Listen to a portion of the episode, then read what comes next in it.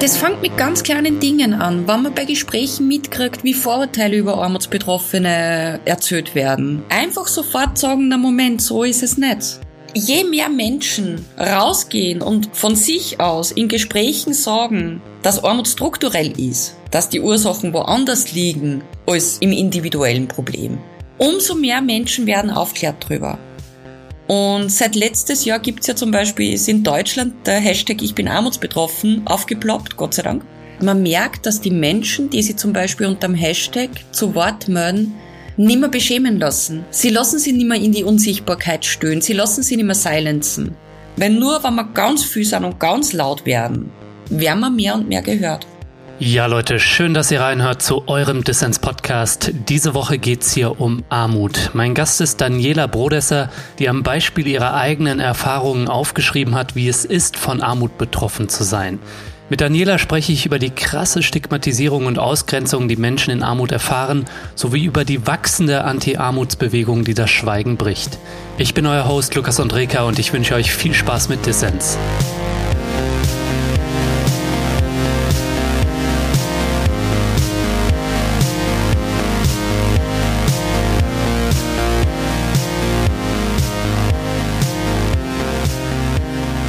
Daniela, schön, dass du beim Dissens Podcast dabei bist. Hallo.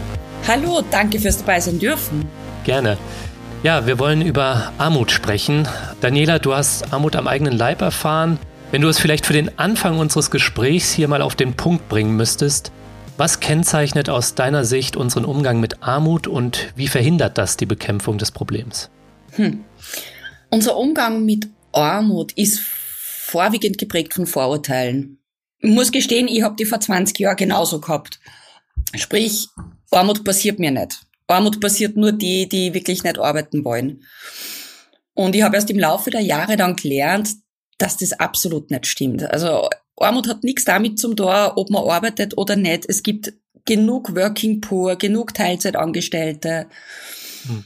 Aber genau dieses Vorurteil klebt in unseren Köpfen seit Jahren fest. Und das ist vor allem auch, weil man es gar nicht sehen will.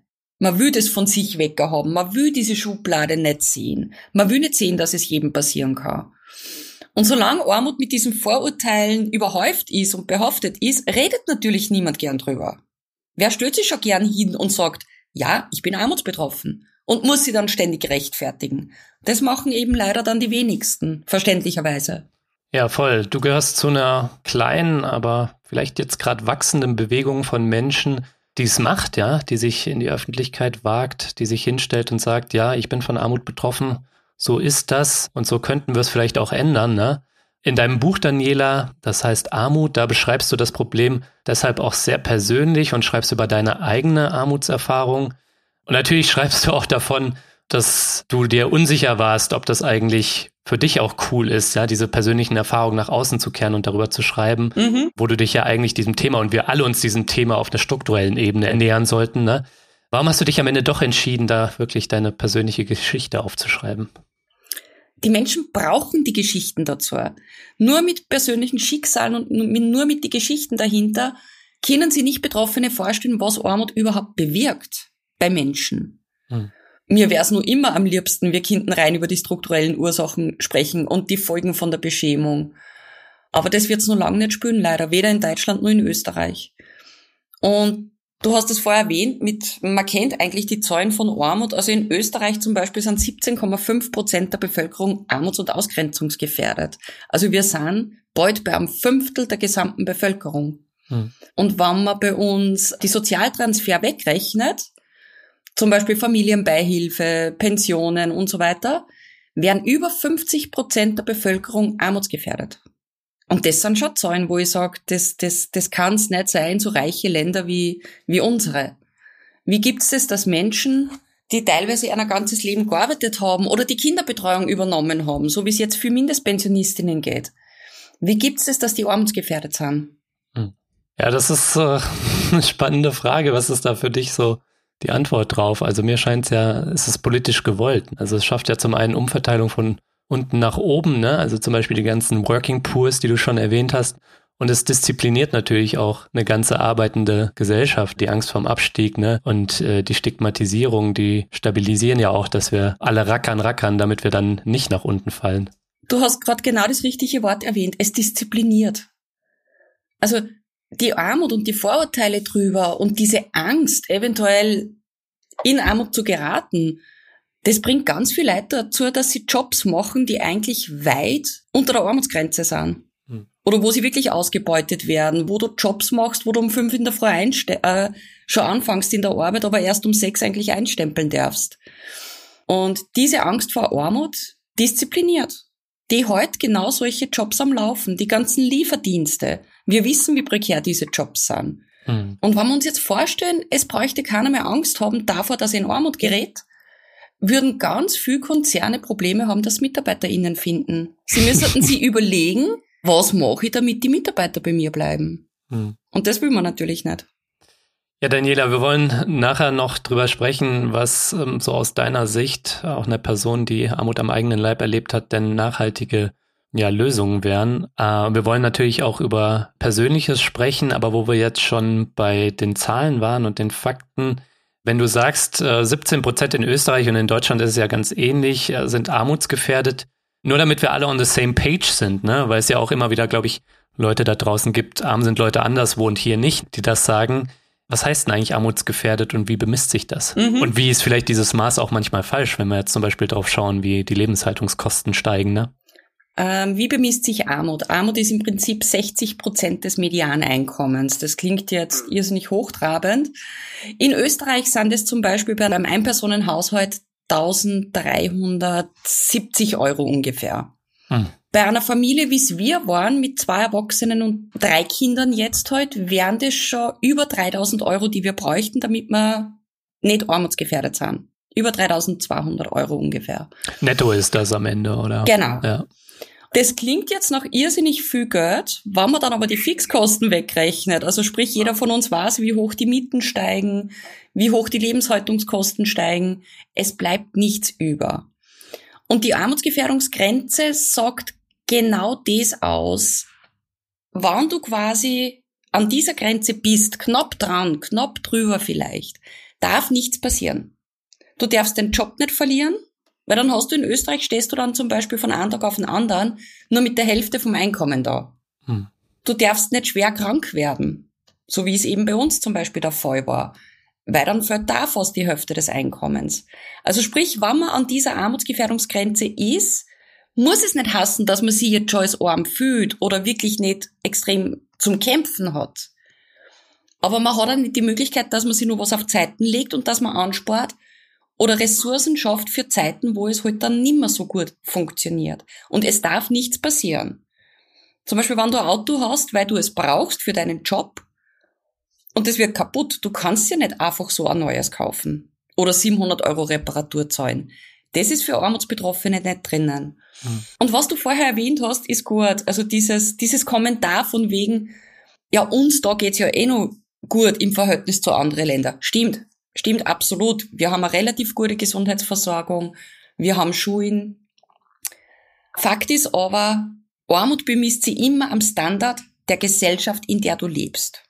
Kann ich meine Kinder jetzt nicht ermöglichen, dass sie mithalten in der Schule, dass sie ihre Potenziale entfalten können, dass sie in verschiedene Vereine zum Beispiel gehen und merken, was kann ich überhaupt, dass ich einer Nachhilfe finanzieren kann, dann können diese Kinder nie mithalten. Und sie werden nie die Perspektiven kriegen, die andere Kinder von privilegierten Eltern haben. Hm. Und das ist auch mit der Grund, warum sie Armut dann immer vererbt. Und da geht's viel um Teilhabe, aber ich schätze, da werden wir eh später auch nochmal drauf kommen. Ja, Teilhabe und die Verwehrung von Teilhabe ist ein gutes Stichwort, die ja vor allem Kinder aus armutsbetroffenen Haushalten auch hart trifft. Da musste ich an einer Stelle beim Lesen deines Buches auch echt schlucken, vielleicht auch, weil ich gerade Papa geworden bin, denke ich.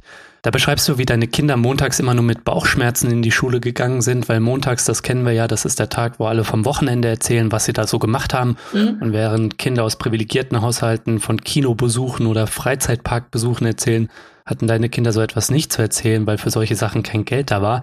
Und die Beschämung und Scham, die da deine Kinder erfahren mussten und damit auch Ausgrenzung, da musste ich wirklich schlucken, ist halt auch ein Beispiel dafür, wie Teilhabe durch Armut verwehrt wird. Es ist meine Jüngste, hat mir zum Beispiel erst vor einigen Monaten dann erzählt, dass sie oft in der Schule am Montag gelogen hat. Also was heißt gelogen? Sie hat einfach Geschichten erfunden, was sie unternommen hat am Wochenende. Weil sie sich mehr traut hat, dass sie vor der ganzen Klasse sagt, ja, sie sind, wir sind wieder nur spazieren gegangen. Und da fängt einfach schon diese Ausgrenzung an. Armutsbetroffene Kinder ziehen sie dann mehr und mehr zurück, weil sie eben Angst davor haben, dass sie ausgelacht werden, dass sie beschämt werden. Hm. Was für mich einer der prägendsten Momente war, war zum Beispiel der zehnte Geburtstag von unserer Jüngsten äh, in der Volksschule. Und wir haben damals in einer Gegend gewohnt, wo alle relativ privilegiert waren. Also so das typische Einfamilienhaus, zwei Autos unterm Carport stehen, Swimmingpool. Und die Geburtstagfeiern rundherum in der Klasse waren immer schon so extrem pompös. Also entweder es ist wer nach Hause eingeladen worden, so ein Clown oder irgendwas, oder man ist in diese Freizeittempel gegangen und die Eltern haben dort halt, weiß ich nicht, 200, 300 Euro zahlt, damit alle Kinder dort feiern können. Bei uns war das nicht möglich. Bei uns war halt einfach Geburtstagsfeier daheim in der Wohnung mit normale Kinderspiele. Mhm. Und es war dann im Endeffekt so, dass meine Tochter die Einladungen in der ganzen Klasse austeilt hat und es ist niemand gekommen. Mit dem Argument, und das haben sie dann auch wirklich gesagt, na, auf so eine fade Geburtstagsfeier gehen wir nicht. Und da ist meine Tochter dann auf der Stufen gesessen daheim, ich werde das nie vergessen und hat eigentlich zum ersten Mal seit langem wirklich geheult, weil sie gemerkt hat, was diese Ausgrenzung und dieses nicht, nicht mithalten können ausmacht. Und sie kämpft nur heute mit die Folgen. Also soziale Kontakte schließen fällt ihr irrsinnig schwer. Und drum liegt mir einfach das Thema Teilhabe so am Herzen. Weil viele sagen dann oft zu mir, naja, man kann ja auch spazieren gehen oder man kann ja auch kostenlos was machen. Und ne, es muss nicht immer alles kostenpflichtig sein. Ja, stimmt. Aber ich muss als Eltern zum Beispiel schon aussuchen können, ist es meinem Kind wichtig? Kann ich mein Kind ein bisschen mitmachen lassen mit den anderen? Und da geht's auch oft, man muss bei den Geburtstagsfeiern inzwischen Geschenke mitnehmen, zwischen 10 und 20 Euro. Das haben viele nicht. Mhm. Und wenn du nie so ein Geschenk mitnimmst und halt dann absagst, dann wirst du auch nicht mehr eingeladen. Und das ist eine Spirale, die sich bei Kindern trotzdem festsetzt. Und darum ist mir einfach dieses Thema Teilhabe so wichtig. Und da reden wir wirklich nicht von Luxus, sondern von da ein paar Euro, dort ein paar Euro. Ja, ich denke, wenn die eigenen Kinder unter der finanziellen Situation leiden, dann ist das nochmal besonders schlimm, auch für einen selbst. Aber ja, auch du selbst hast Ausgrenzungserfahrungen gemacht und schreibst zum Beispiel dafür, dass das auch schon so bei so kleinen Sachen anfängt, wie dass man nicht mit seinen Freunden in der Lage ist, darüber zu sprechen, über die eigene Armutsbetroffenheit und die finanziell schwierige Lage und dass man dann zum Beispiel Ausreden sucht, wenn sie dazu einladen, ins Café zu gehen oder so, weil das eben alles kostspielige Aktivitäten sind, die man sich in dem Moment nicht leisten kann. Und das hat in deinem Fall dazu geführt, dass sich Freunde peu à peu distanziert haben, weil sie dachten, du willst nichts mit ihnen unternehmen. So, und dabei lag es eben an den finanziell knappen Mitteln. Und ja, auch noch so ein Beispiel dafür, wie die Beschämung, Scham, das ganze Stigma, Armut und das Schweigen darüber, wie das auch Freundschaften in die Brüche gehen lassen kann wie gesagt, das ist bei uns gewesen und das kenne ich eben von ganz vielen Betroffenen auch aus den Erzählungen. Man wird gefragt, gehst mit, wir treffen uns am Wochenende in dem und dem Café oder fährst mit auf den Ausflug, kommst am Wochenende mit zum Grillen und du hast einfach das Geld nicht dafür. Und das traust du aber nicht sagen. Du sagst einfach, na, sorry, das Wochenende habe ich schon das vor. Na, da habe ich Besuch. Na, da sind wir woanders. Natürlich, irgendwann wirst einfach nicht mehr gefragt, weil die anderen glauben, du willst sowieso nichts mit einer zum Tor haben.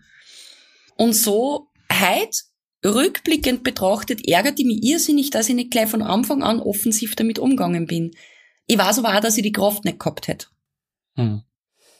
Vielleicht können wir, Daniela, einmal kurz einen Schritt zurückgehen und du kannst uns einmal mitnehmen und vielleicht mal beschreiben, wie war eigentlich dein Leben und deine Familie vor der Armut? Wie würdest du da deine Lebenssituation beschreiben? Und was hat jetzt in deinem Fall dazu geführt, ähm, dass ihr in Armut abgerutscht seid? Ich meine, die Gründe dafür, warum Leute in Armut äh, abrutschen, äh, die sind ja vielfältig. Ne? Das genau. hat mit chronischer Krankheit zu tun, damit, dass Leute pflegen oder betreuen müssen, dass sie prekär beschäftigt sind, dass sie alleinerziehend sind. Langzeitarbeitslosigkeit ist ein Riesenfaktor und natürlich auch von Rassismus Betroffene laufen eher Gefahr, in Armut abzurutschen. Ähm, aber was war es in eurem Fall? Wir waren wirklich so die typische Durchschnittsfamilie. Meine, ich muss dazu sagen, ich bin mit meiner ganz Großen, die in die Ehe mitgebracht hat, relativ bald Mutter geworden, schon mit 21. Hab aber dadurch, dass ich ein Umfeld gehabt habe mit Großeltern und meiner Mutter, die auf die Tochter aufpasst haben, habe ich schon, da war sie acht Monate alt, wieder Vollzeit gearbeitet. War Abteilungsleiterin in einem Meinungsforschungsinstitut, gut verdient. Alleinerziehend, aber einfach das passende, perfekte Umfeld gehabt. Wenn ich Überstunden gemacht hat, sind die Großeltern gerannt und haben sie vom Kindergarten abgeholt und bekocht. Dann habe ich meinen Mann kennengelernt. Er ist Tischler, hat auch nicht schlecht verdient und es war eigentlich von Anfang an klar, wir wollen eine große Familie haben. Und so sind halt Kind 1 und 2 auf die Welt gekommen. Ich habe immer nebenbei trotzdem geringfügig gearbeitet. Es hat für uns passt. Er hat genug verdient, war Vollzeit angestellt und nebenbei noch selbstständig. Und ich halt ein bisschen Taschengeld dazu verdient. Hm. Und dann ist Kind Nummer drei gekommen und die war schwer krank. Also das haben wir schon in der Schwangerschaft erfahren, dass sie schwer lungenkrank sein wird. Da war aber nur die Perspektive, dass es dann eine Operation braucht und nach spätestens sechs Monaten ist unser Leben wieder wie vorher. Mhm, ja. Sie hat dann nach der Geburt aber leider jede Komplikation erwischt, die man erwischen kann. War unter anderem über drei Wochen lang im, im Koma, wo man nicht gewusst haben, ob sie überhaupt noch aufwacht. War sehr lange Zeit spastisch. Nach sechs Monaten hat sie eigentlich überhaupt erst einmal heim dürfen. Da haben wir aber täglich Krankenschwestern da gehabt, Therapeutinnen. Sie hat dann Lungenhochdruck entwickelt. Und sie hat zum Beispiel nur aktuell 19% Lungenfunktion, obwohl sie jetzt 14 ist. Und für sie, wir haben dann trotzdem geschaut, relativ bald, dass wir sie in den Kindergarten geben können, damit sie einfach Kontakte hat. Und es war aber so eine halbe Stunde am Tag, eine Stunde am Tag. Die erste komplette Schulwoche, die sie geschafft hat, war in der dritten Klasse Volksschule. Also nur, dass ich, damit man sich mal ungefähr vorstellen kann, wie intensiv die Zeit war. Ja. Und das hat natürlich Kassen, dass ich komplett aus dem Erwerbsleben rausgefallen bin und nicht nur das der finanzielle Aufwand, wenn man ein Kind pflegt und, und spezielle Nahrung braucht, Therapien braucht. Es geht zwar viel auf, auf Krankenkasse in Österreich, aber vieles ist trotzdem selber zum Zahlen und man hat die ganzen Fahrtkosten. Also wir haben im Schnitt fast 1000 Euro mehr Kosten im Monat gehabt. Ja. So, und mein Mann hat dann probiert, dass er meinen Ausfall kompensiert und einfach unsere Fixkosten und uns Leben stemmen kann und hat dann bis zu 80 Stunden in der Woche gearbeitet. Naja, und 2008 ist die jüngste auf die Welt gekommen und 2014 war er dann im vollen Burnout. Also da ist wirklich nichts mehr gegangen. Der ist daheim in der Wohnung gestanden, wollte den Mist raustragen und ist wirklich vor dem Mistkübel gestanden und hat mich angeschaut und hat gesagt, Dani, es geht nicht. Er hat noch nicht nehmen können. Hm. Das war unvorstellbar. Er ist ein Mensch, also sein Vater hat schon äh, eine Firma gehabt, der ist als Kind schon mitgefahren und hat mitgearbeitet. Für den hat es ein Arbeitslossein, ein Kranksein nie gegeben. Und dann kippt man der ins Burnout. Also das war eine Katastrophe. Und es war aber dann auch so, dass er nur dazu einen falschen Hausarzt erwischt hat, der ihm erklärt hat, äh, Burnout gibt's nur bei Manager, nicht bei Arbeitern und Angestellten. Und er will quasi nur dachinieren und, und zu Hause bleiben. Und das war Ausschlag genug für meinen Mann, dass er sich sofort wieder einen Job sucht, weil er ist kündigt worden. Und hat dann einen prekären Job als freier Dienstnehmer angefangen.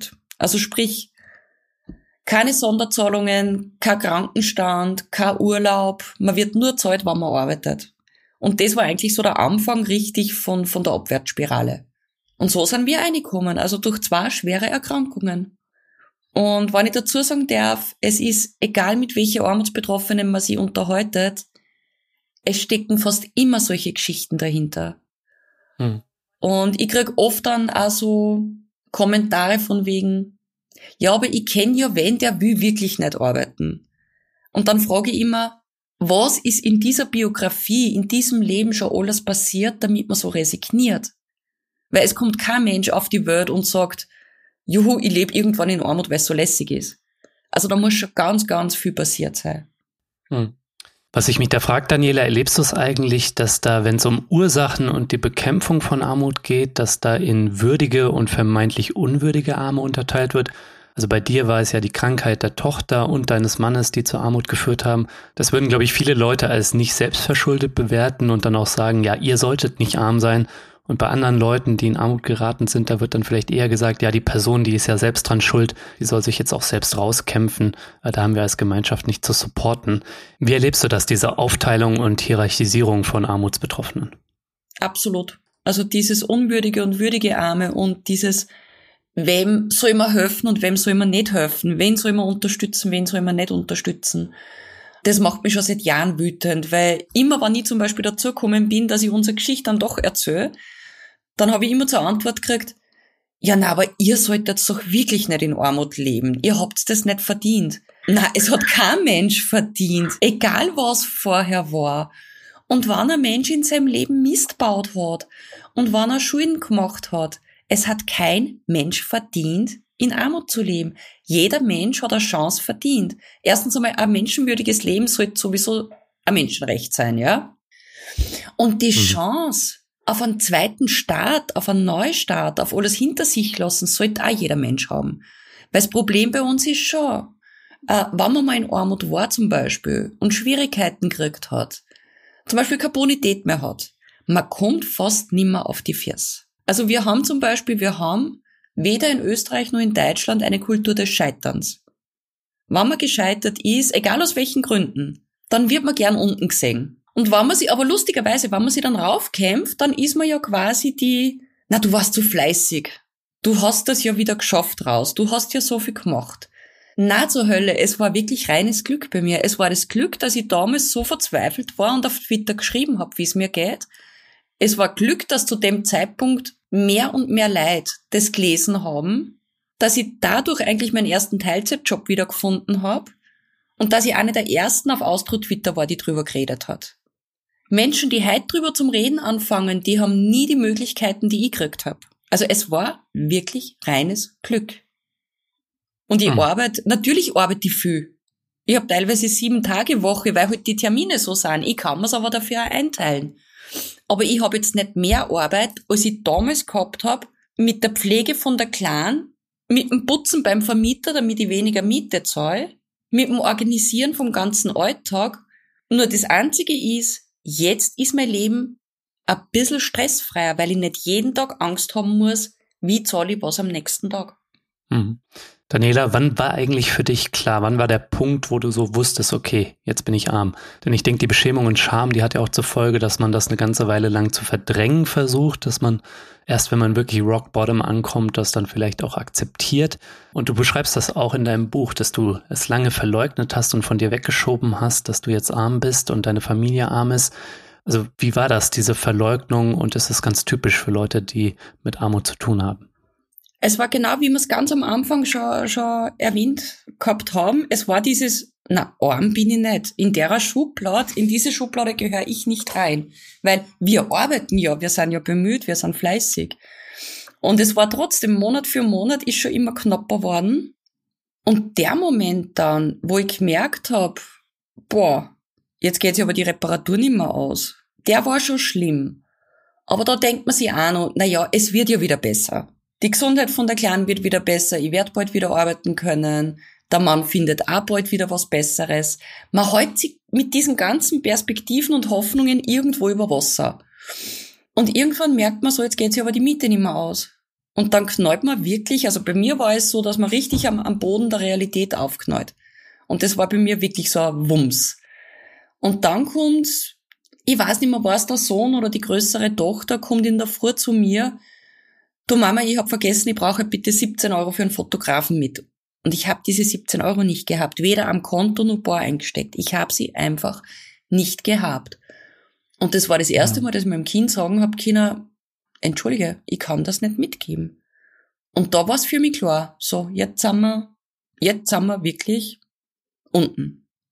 Und, aber da habe ich mhm. gemerkt, trotz der günstigeren Wohnung geht sich einfach das Leben vorn und hinten immer aus. Es darf nichts in dem Monat kommen, was irgendwie, dass die Turnschuhe kaputt sind, weil dann geht was anderes schon wieder nicht. Und dieses Verleugnen, das machen ganz viel am Anfang. Das, das kriege ich ja jetzt mit, vor allem bei den Teuerungen, wo es jetzt immer mehr in die Mitte raufgeht. Also Menschen, die vom Gehaltszettel her eigentlich nicht armutsbetroffen sind, die aber inzwischen auch um den 20. vom Monat kein Geld mehr haben. Und da merke ich bei ganz vielen, sie sind jetzt genau in dieser Phase von wegen, ja, es ist eng, aber Armut trifft mich nicht. Und mir tut das immer so weh, weil ich genau weiß, wie eigentlich diese Spirale dann ist. Und ich würde mir so sehr wünschen, dass die Leute einfach viel offener drüber reden und sagen, es ist keine Schande. Und du brauchst dich wirklich nicht schämen dafür. Und schau, dass du so schnell wie möglich Unterstützung suchst. Oder mit anderen drüber redest und die nicht zurückziehst. Weil das passiert mhm. jetzt auch bei immer mehr Leid, dass sie sich eben zurückziehen aus der Gemeinschaft. Weil dies und jenes nicht mehr leistbar ist. Und das bewirkt mhm. halt Beschämung selbst oder gerade auch in der Mittelschicht. Weil die einen sagen, na ja, bei uns ist knapp und die anderen, die Nachbarn zum Beispiel, na ja, es ist schon teuer, aber wir schaffen es ja auch irgendwie. Wenn es sich nicht ausgeht, dann macht ihr irgendwas falsch. Das sind so diese typischen Sätze, die klingen nicht schlimm, machen aber mit den Betroffenen extrem viel. Nämlich, dass sie nicht mehr drüber reden.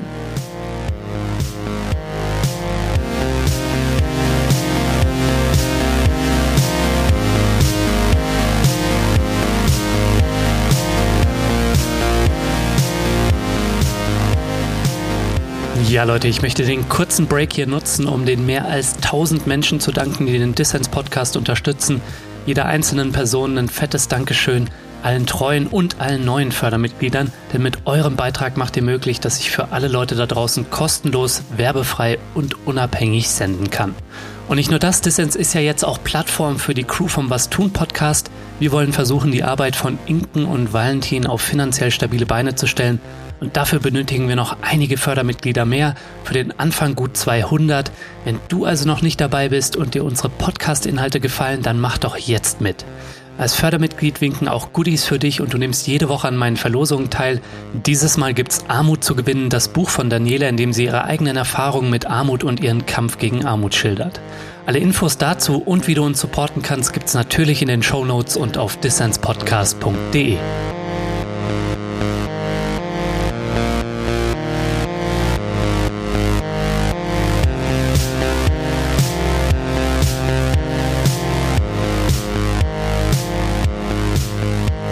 hört den Dissens-Podcast. Zu Gast ist Daniela Brodesser, Anti-Armutsaktivistin aus Österreich. Wir haben schon darüber gesprochen, Daniela, dass Armut ein Symptom gesellschaftlicher Strukturen ist. Ähm, trotzdem kursieren ja viele klassistische oder sozialchauvinistische Vorurteile auch darüber, warum Leute arm sind. Äh, Vorurteile, die das Problem individualisieren und die davon ablenken, was es für eine nachhaltige Armutsbekämpfung bräuchte. Hm, was sind denn aus deiner Sicht so Vorurteile, die dir am häufigsten begegnen, wenn es um die Verantwortlichkeit für Armut und auch die Bekämpfung von Armut geht? Hm.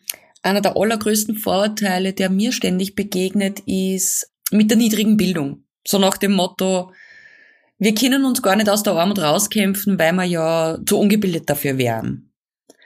Und abgesehen vom ganzen Klassismus dahinter ist es irrsinnig dreist, weil der soziale Aufstieg ist ein Mythos. Das ist, wirst du geboren in einer armutsbetroffenen Familie, bleibst du armutsbetroffen. Das ist Fakt. Die, kann, die allerwenigsten schaffen den Aufstieg. Und armutsbetroffen bedeutet eben, dass man nicht studieren kann, dass man nicht massiv viel Bildung genießen kann. Das ist einer der Vorurteile, die mir eigentlich am meisten ärgern. Hm. Was mir auch sehr oft begegnet, wir können einfach nicht mit Geld umgehen. Das ist so das Typische. Wir geben Geld für unnütze Sachen aus. Also das typische Argument, wenn ich zum Beispiel früher twittert habe und dann ist immer gestanden, Twitter von iPhone. Und dann habe ich sofort die, die Argumente gekriegt, na ja, eh klar, Armse und jammern, aber iPhone besitzen.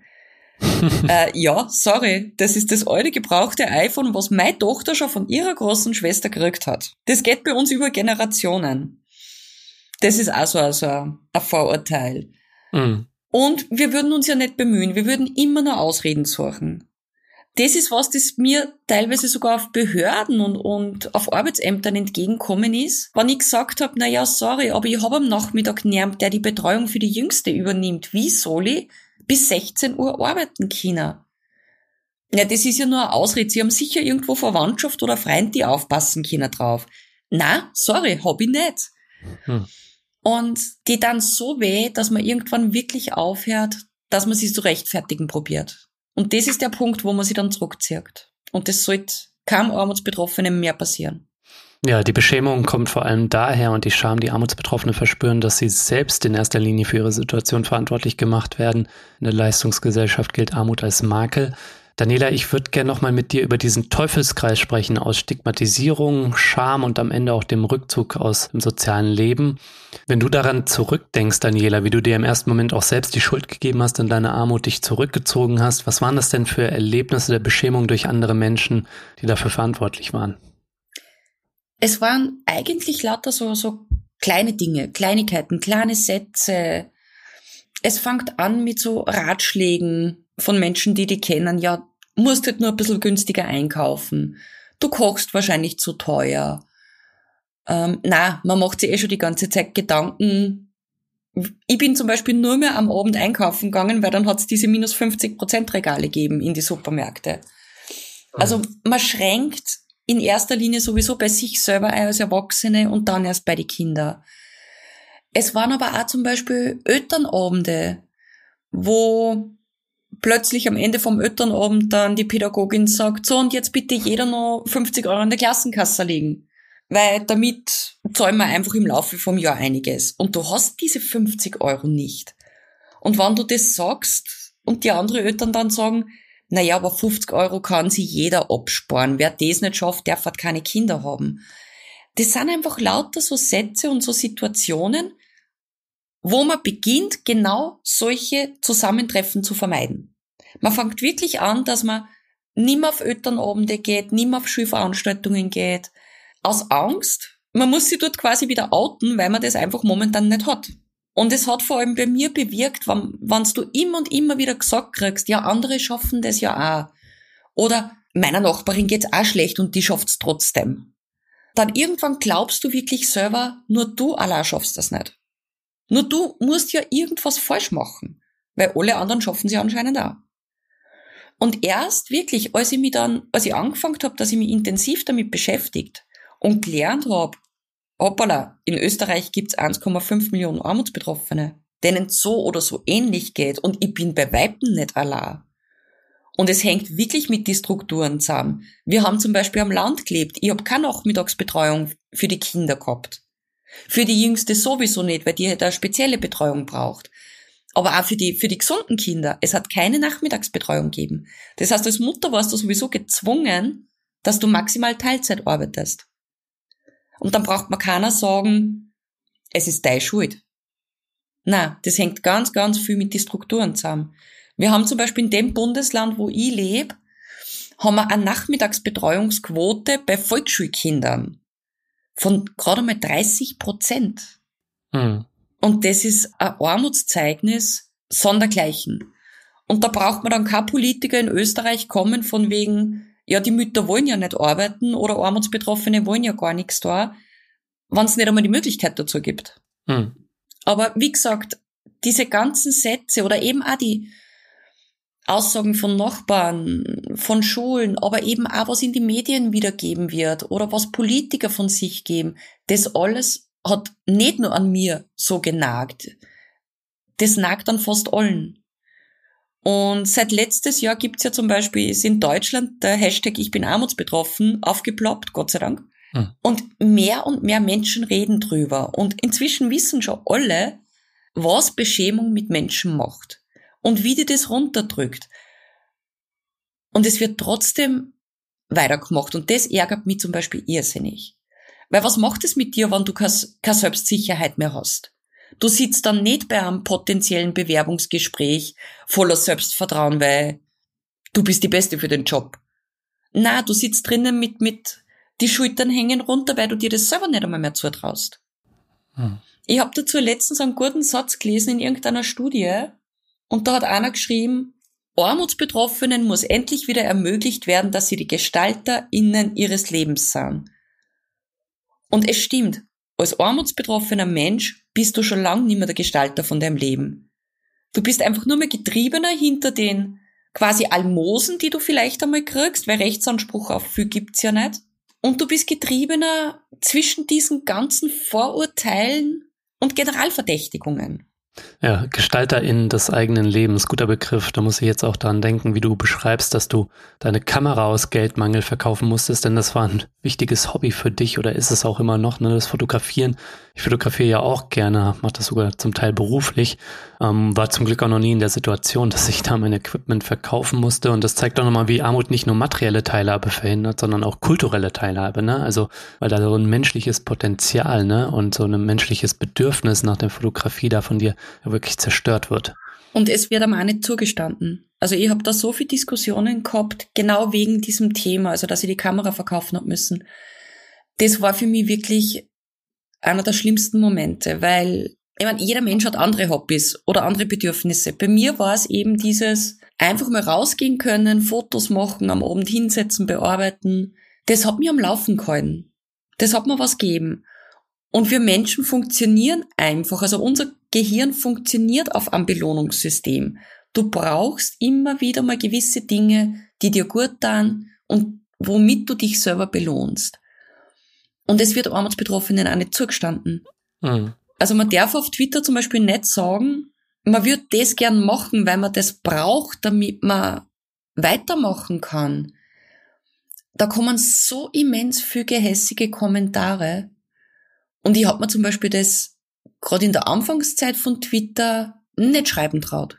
Hm. Ich habe mir das erst dann traut, nachdem ich genug Menschen wieder kennengelernt habe und, und Rückhalt gehabt habe und gewusst habe, die bestärken mich. Und es ist okay, dass mir das weh tut. Ja.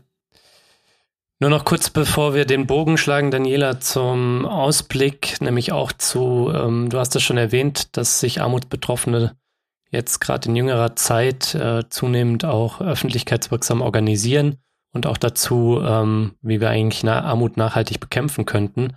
Du hast vorhin schon über den Burnout von deinem Mann gesprochen und das ist ja eigentlich auch eine No-Brainer, dass Armut Dauerstress ist und Armut krank macht ne? und wird trotzdem nicht ausreichend gesehen. Vielleicht kannst du noch einmal schildern, welche Auswirkungen das denn für dich hatte, diese ständige Existenzangst. Kann ich da morgen dies, das bezahlen? Was ist, wenn eine unvorhergesehene Ausgabe kommt oder wenn meine Kinder in der Schule nochmal Geld brauchen? Was hat das äh, bei dir dann ausgelöst?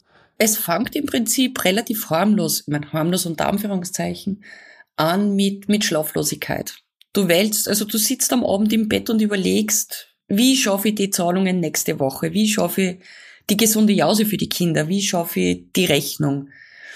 Und liegst schlaflos im Bett und das Traurige ist ja, als Armutsbetroffener hast du kein Geld. Der ganze Tag dreht sich aber um Geld. Hm. Also, und das ist ja eigentlich das, das ganz Irre an dieser Situation. Bei mir hat sich das zum Beispiel ausgewirkt, indem ich einen erhöhten Adrenalinspiegel hab. Also auch Herzrhythmusstörungen dadurch. Und es wirkt sich insofern auch aus, dass ich selbst heute, ich meine, jetzt sind wir seit 2019 wieder über der Armutsgrenze und ich kann selbst heute ich muss immer auf 180 rennen. Also ich gebe immer 180 Prozent. Weil ich habe aus der Zeit einfach, ich darf nicht faul sein. Ich darf nicht einfach auf der Couch sitzen, weil dann bestätigt die ja genau dieses Vorurteil. Wir sind ja nur faul. Und von dem her, sich selber eine Ruhe gönnen, eine Auszeit gönnen, einfach mal faul sein gönnen, das muss ich jetzt gerade erst wieder mühsam lernen. Hm. Ich weiß, das klingt komplett paradox, aber ich kann es noch immer nicht. Und das sind zum Beispiel die Nachwirkungen von Armut. Ja. Und nicht nur das, also wenn wir jetzt schon bei der Gesundheit sind, zum Beispiel, es ist erwiesen, dass Kinder von armutsbetroffenen Eltern kommen zum Beispiel mit einem wesentlich geringeren Geburtsgewicht zur Welt, leiden öfter unter Magen-Darm-Erkrankungen und so weiter und so fort. Und Armutsbetroffene haben zehn Jahre kürzere Lebensdauer. Allein das sollte eigentlich die Alarmglocken bei allen schrillen lassen. Hm. Wenn wir mal drauf schauen, also die Stigmatisierung, die wirkt natürlich, ne? Also Menschen gehen selten an die Öffentlichkeit, aber jetzt zuletzt, du bist 2017 auf Twitter in die Öffentlichkeit getreten, hast dort mittlerweile auch zehntausende Follower. Und du hast es schon erwähnt, auch Gruppen gibt es, die jetzt zuletzt dann auch wieder Welle schlagen, jetzt Frühjahr 2022 den Hashtag Ich bin armutsbetroffen in Deutschland. Genau. Was ist dein Gefühl? Kommen wir da gerade irgendwie aus der Perspektive der Betroffenen, aus so einer empowernden Perspektive da jetzt zu einem neuen Sprechen über Armut? Ähm, und was hat das schon bewirkt und was könnte das noch bewirken? Absolut. Also ich würde mir zwar wünschen, dass es viel schneller geht, aber Natürlich wird es ein langer Prozess, aber man merkt, wie sie alles verändert. Man merkt, dass die Menschen, die sie zum Beispiel unterm Hashtag zu Wort melden, nimmer beschämen lassen. Sie lassen sie nimmer in die Unsichtbarkeit stöhnen. Sie lassen sie nimmer silenzen. Weil einfach ganz viele andere da sind, die dann zur Bestärkung daneben stehen. Die sagen, du bist nicht allein. Und wenn es dir mies geht mit deiner Situation, dann darfst du das auch sagen. Mhm. Und dann brauchst du dich nicht beschämen lassen, weil du bist ja selbst schuld oder du hast irgendwelche Fehler gemacht. Na. Ähm, und dieses, dass mehr und mehr Menschen sie endlich offen drüber reden trauen, zeigt mir, dass es eine Diskursverschiebung gibt. Weil man sieht vor allem seit einem Jahr, dass das Thema Armut auch in den Medien immer öfter besprochen wird. Nicht jetzt nur, weil wir diese Inflation haben und diese Teuerungen, sondern es wird jetzt auch schon langsam anders darüber berichtet. Wenn wir zurückdenken, vor zwei Jahren war für zum Beispiel der Begriff sozial schwach nur ganz normal für Medien, als Synonym für Armutsbetroffene. Inzwischen wird sozial schwach fast nicht mehr genommen. Warum? Weil ganz viele Menschen darauf aufmerksam gemacht haben, hey Moment, wir sind finanziell schwach, wir sind ökonomisch schwach. Aber wir sind nicht sozial schwach. Sozial schwach findest du in jeder Einkommensschicht. Und das sind diese kleinen Dinge, die sich inzwischen auch in der Sprache verändern. Auch in die Medien. Auch bei gewisse Politikern. Hm. Natürlich nicht sofort und so schnell, wie ich es gern hätte. Aber was bewirkt das auch? Ich merke es jetzt zum Beispiel massiv in Österreich, wo endlich darüber diskutiert wird, dass wir zum Beispiel die Armutsgefährdungsschwelle anheben müssen, weil sie einfach nicht mehr aktuell ist. Es gibt inzwischen ganz viele Menschen, die über der, der Armutsgrenze sind, die aber nicht mehr über die Runden kommen. Und die aber deshalb zum Beispiel meistens keine Zuschüsse kriegen und keine Unterstützungsleistungen. Es wird in Österreich jetzt endlich auch darüber diskutiert, dass so Sachen wie, wir haben da eine riesen Weihnachtsspendenaktion, die nennt sie Licht ins Dunkel. Und die ist mir schon immer dort im Auge, weil dort werden bis zu 20 Millionen Euro gesammelt für Familien zum Beispiel mit behinderten Kindern weil die irgendwelche Spezialrampen brauchen oder einen Autoumbau. Und wo ich sage, na, warum müssen Familien, die eh schon einen extrem herausfordernden Alltag haben mit behinderten Kindern, nur um Almosen in der Öffentlichkeit bitten, damit das Leben ein bisschen angenehmer wird. Und es fängt endlich eine Diskussion drüber an und es wird offen drüber geredet, dass solche Almosen einfach nicht mehr in Ordnung sind. Es braucht Rechtsansprüche. Mhm. Und es braucht eben vor allem nachhaltige Armutsbekämpfung, wie du vorher immer auch schon gesagt hast. Es braucht von Grund auf, es braucht Bildungsgleichheit. Es braucht viel mehr Chancen. Aber ich glaube, da wirst du dann eh nochmal dazu kommen. ja, nee, das ist eine gute Überleitung. Der Weg aus der Armut bleibt immer noch die Ausnahme und Armut ist strukturell, politisch gewollt und gemacht. Darüber haben wir ja schon gesprochen. Jetzt erleben wir zwar, wie Armutsbetroffene Welle machen und auch die sozialen Verteilungskämpfe nehmen ja zu, aber politisch schlägt sich das natürlich alles noch nicht nieder. Ne? In Deutschland wurde Hartz IV in Bürgergeld umgestrichen mit minimalen Verbesserungen und sanktionsfreie würdige Grundsicherung kann man das auch immer noch nicht nennen. Wenn du also, Daniela, darüber nachdenkst, wie wir Armut nachhaltig bekämpfen können, damit du nicht mehr in der Öffentlichkeit stehen musst, etwas, was dir Rechte und Showies bestimmt auch ankreiden, dass du dich am Thema Armut bereicherst, was ja. natürlich Quatsch ist, ne? Aber darum muss es ja gehen, dass wir in einer Gesellschaft leben wollen, in der Leute sich nicht mehr hinstellen müssen und sagen müssen, hey, Hashtag, ich bin armutsbetroffen und das wären Wege daraus, ne? Also in der Armutsverhältnisse der Vergangenheit angehören, in der Grundbedürfnisse Menschenrecht sind und Menschen nicht mehr mit Angst und Stigmatisierung leben müssen. Was wären da, Daniela, aus deiner Sicht kurzfristige und vielleicht auch langfristige Wege der Armutsbekämpfung? Mhm. Also der allererste Schritt für mich wäre erstens einmal wirklich kostenlose Bildung. Also nicht nur, dass man sagt, okay, der Schulbesuch ist kostenlos, sondern wirklich gleiche Chancen für alle Kinder. Und das ab der Geburt weg. Sei es, ob die Eltern jetzt einen Kinderkrippenplatz brauchen oder Kindergarten, damit sie arbeiten gehen können. Sei es Volksschule und ich weiß, Deutschland und Österreich hat da ein bisschen verschiedene Systeme. Ich würde mir wünschen, dass es endlich eine Ganztagesschule für alle gibt wo die Kinder am Nachmittag die Hausübung machen können, wo sie lernen können, wo es nicht drauf ankommt, können sie die Eltern daheim mit die Kinder hinsetzen und Mathe büffeln oder Englisch oder Spanisch. Und wo es nicht drauf ankommt, habe ich das Geld, dass ich meinem Kind die Nachhilfe bis zur Matura zahle, sondern jedes Kind soll die Chance haben, die Ausbildung zu machen, die für das Kind selber geeignet ist. Und nicht die Ausbildung, die das Geldbörsel von den Eltern hergibt. Weil dann hätten wir endlich einmal wirklich annähernd gleiche Bildungschancen. Von denen sind wir nämlich ganz, ganz weit entfernt. Dann ganz, ganz wichtig zur, zur nachhaltigen Armutsbekämpfung ist Ausbau der Kinderbetreuung. Wie ich vorhin gesagt habe, Oberösterreich 30 Prozent Vollzeitäquivalentquote, katastrophal. Schritt zwei. Wir haben in Österreich nur immer Vollzeitjobs, die unter der Armutsgrenze sind. Das darf es nicht geben. Hm. Ich darf, es darf nicht sein, dass Menschen 40 Stunden arbeiten und unter der Armutsgrenze leben. Das, das, das geht sich nicht aus. Hm. Und der nächste Schritt ist einfach für die, die wirklich auf Unterstützung angewiesen sind, weil eben dann nur immer, also weil zwar Kinderbetreuung vielleicht jetzt passt, aber weil ich wen pflegen muss, weil ich chronisch krank bin, wirklich eine Unterstützung, die, die menschenwürdig ist und nicht am untersten Limit dahin vegetieren lasse, weil Sozialhilfe bei uns in Oberösterreich zum Beispiel ist wirklich, davon kannst du nicht leben. Die Menschen, die bei uns Sozialhilfe kriegen, die überleben, aber sie leben nicht mehr. Und da kannst du nie Perspektiven entwickeln. Du kannst in so einem Fall ja auch nie deine Kinder, wie willst du, wenn du selber immer nur am untersten Limit bist, für deine Kinder positive Perspektiven finden? Das geht sich kraftmäßig schon mehr aus für die meisten Leute.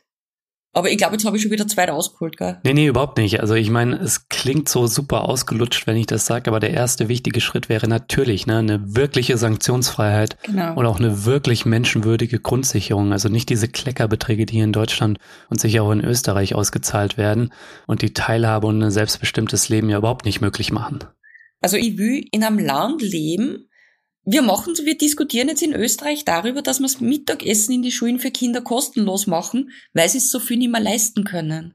Hm. Und ich will nicht in einem Land leben, wo wir quasi wieder Suppenküchen oder ähnliches brauchen, weil die Menschen sich das Essen nicht mehr leisten können, sondern ich will in einem Land leben, wo die Menschen selber entscheiden können, was ist ich heute Mittag. Und es war ja möglich. Wir haben zum Beispiel in Österreich haben wir jetzt die Köstsenkung, also die Köst gesenkt diese Unternehmensgewinnsteuer um ein Prozent wird die pro Jahr gesenkt. Das sind 600 Millionen Euro pro Jahr, was man momentan wieder an Unternehmen schenken. Mit 600 Millionen Euro im Jahr kommt man in Österreich einen Großteil der Kinderarmut bekämpfen. Wir haben in Österreich keine Vermögensteuer. Wenn man nur das oberste Prozent der wirklich ganz, ganz Vermögenden in Österreich besteuern würden, könnte man das Gesundheitssystem verbessern und könnte man Kinderarmut bekämpfen. Es ist möglich, wenn man will. Ja, definitiv. Mir fallen auch noch so Themen ein, die wir häufiger im Podcast hier behandelt haben. Also zum Beispiel auch die Daseinsvorsorge ist ja auch was Wichtiges, ne? dass hm. Wohnen nicht profitgetrieben ist, so sonst zahlen wir am Ende die höheren Löhne dann auch für teurere Mieten, dass die Mobilität mhm. möglichst kostengünstig oder umsonst ist, dass Energie und äh, gute Ernährung und auch Kultur auch Grundbedürfnisse und Grundrechte sind. Genau, ja. Und das ist, geht einher mit einer, mit einer großen Umverteilung, ne? Also ja. du hast es eben schon angesprochen, Vermögensteuer, Erbschaftssteuer wäre auch noch so ein Thema, woran sich die Parteien der Mitte nicht rantrauen. Aber das alles würde natürlich nur funktionieren, Daniela, wenn sich die von Armut Betroffenen auch mit anderen gemeinsam organisieren. Ähm, was sind aus deiner Sicht ähm, wichtige Schritte hin dann zu gesellschaftlichen Mehrheiten? Das Lustige dran ist, es vor kurzem wieder Umfrage in Österreich rauskommen. Über 70 Prozent der Bevölkerung von Österreich will Vermögen steuern. Also man will es ja. Die Menschen sind ja dafür. Nur die Politik hat viel zu viel Respekt davor und, und traut sich nicht drüber. Und zu diesem Punkt, dass sie quasi Armutsbetroffene und Nicht-Betroffene solidarisieren, organisieren, möchte ich dazu sagen, Armutsbetroffene machen schon ganz viel. Sie machen das, was in einem Wirkungsfeld machbar ist. Man muss sich rechnen, sie haben nicht so einen großen Handlungsspielraum. Sie können in die sozialen Medien laut werden, vielleicht einmal auf eine Demo gehen. Mhm. Aber es braucht jetzt wirklich vor allem Menschen, die privilegiert sind, die die Netzwerke haben, die das Selbstbewusstsein haben, dass sie die mit solidarisieren. Mhm. Das ist meiner Meinung nach eines der wichtigsten Themen. So wie wir es zum Beispiel bei, bei Black Lives Matters erlebt haben, wo sie ganz viele Menschen mit solidarisieren. Und das war jetzt wichtig, dass wir das schaffen. Hm. Nur kurz zum Ausblick, Daniela. Du hast jetzt eben schon von Solidarisierung gesprochen. Was wünschst du dir da vielleicht von Menschen, die uns zuhören, die vielleicht nicht armutsbetroffen sind? Wie können die sich mit Armutsbetroffenen solidarisieren? Das fängt mit ganz kleinen Dingen an. Wenn man bei Gesprächen mitkriegt, wie Vorurteile über Armutsbetroffene erzählt werden. Oft in ganz normalen Diskussionen. Einfach sofort sagen, na Moment, so ist es nicht. Hm. Arm hast nicht faul, arm hast nicht, man ist nicht bemüht. Je mehr Menschen rausgehen und von sich aus in Gesprächen sagen, dass Armut strukturell ist, dass die Ursachen woanders liegen als im individuellen Problem, umso mehr Menschen werden aufklärt drüber. Also das ist der eine Teil, wie sie Menschen solidarisieren können. Das nächste ist, in Deutschland finden immer wieder zum Beispiel so Demos statt von, eben vom Hashtag Ich bin armutsbetroffen. Hingehen, die Menschen kennenlernen, sie vernetzen und schauen, wie mag ich mich einbringen, kann ich mich einbringen, welche Möglichkeiten habe ich, dass ich mich einbringe, wenn man das mag. Und so entstehen dann aus, aus kleinen Grüppchen immer größere und größere. Und es ist ja so, Armutsbetroffene haben kein Lobby. Also ich glaube eigentlich, dass der Hashtag Ich bin armutsbetroffen momentan die größte Lobby ist, die wir haben. Und die gilt es zu nutzen, meiner Meinung nach. Weil nur wenn wir ganz viel sind und ganz laut werden, werden wir mehr und mehr gehört. Daniela, ich danke dir vielmals, dass du mich hier besucht hast im Podcast. Danke dir. Ich sag danke fürs dabei sein dürfen.